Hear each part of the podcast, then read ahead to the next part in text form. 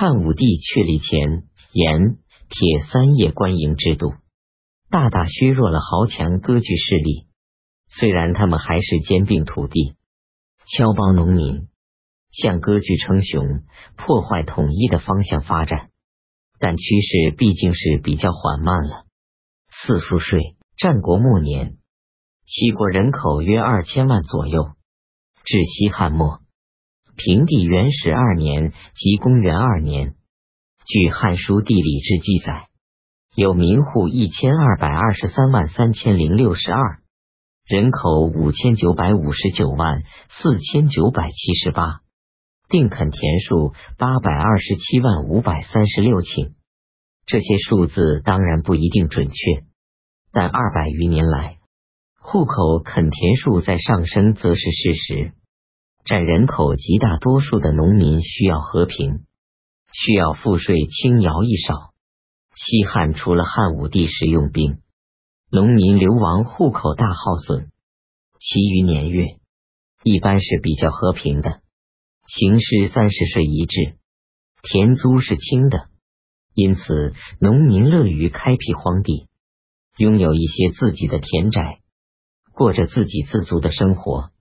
但是赋钱与徭役是重的，因此农民创造出来的财富。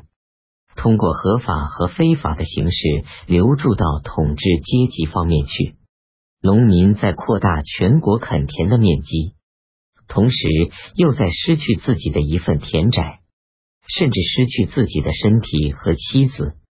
这个农民方面失去，统治阶级方面获得的过程是由缓到快，由少到多，由不显着到显着的。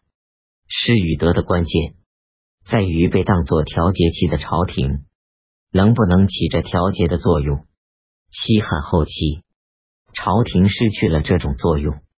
朝廷规定的赋钱和徭役主要有下列几种：口赋，明年七岁到十四岁，不分男女，每人每年出口赋钱二十。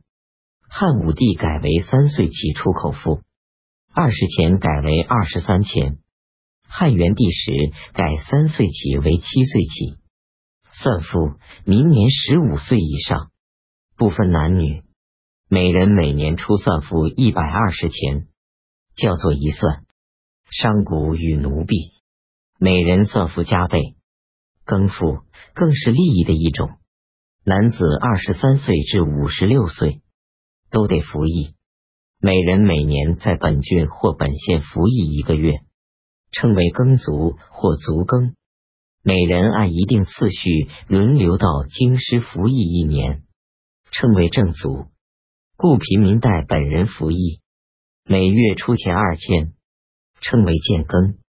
每人每年戍边三日，称为徭戍。不能去的人出钱三百，称为过更。赵朝错朝因朝朝说。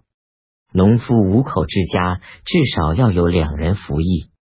赵董仲舒说，农民每年平均要服役三个月，这是何等严重的负担！户赋每户每年出户赋二百钱，县费每人每年给皇帝六十三钱，称为县费。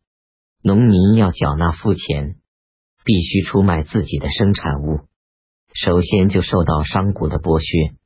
汉文帝时，晁错说，农夫遇到水旱灾荒或急征暴敛，只好把家里的东西半价卖出去，值一千卖五百；没有东西，只好借加倍利息的债，借一千还二千，最后只好出卖田宅妻子来还债。晁错以为这就是商人所以兼并农人，农人所以破产流亡的缘故。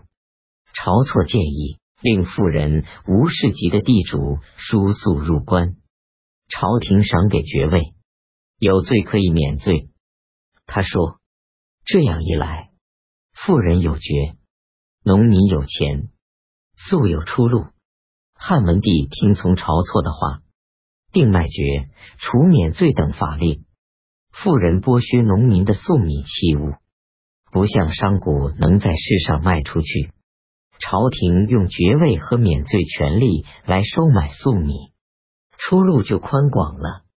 从此，富人凭借政治势力可以放手掠夺，商贾钱多，富人势力大。原来在剥削上处劣势的富人，现在和商贾有了同等的机会。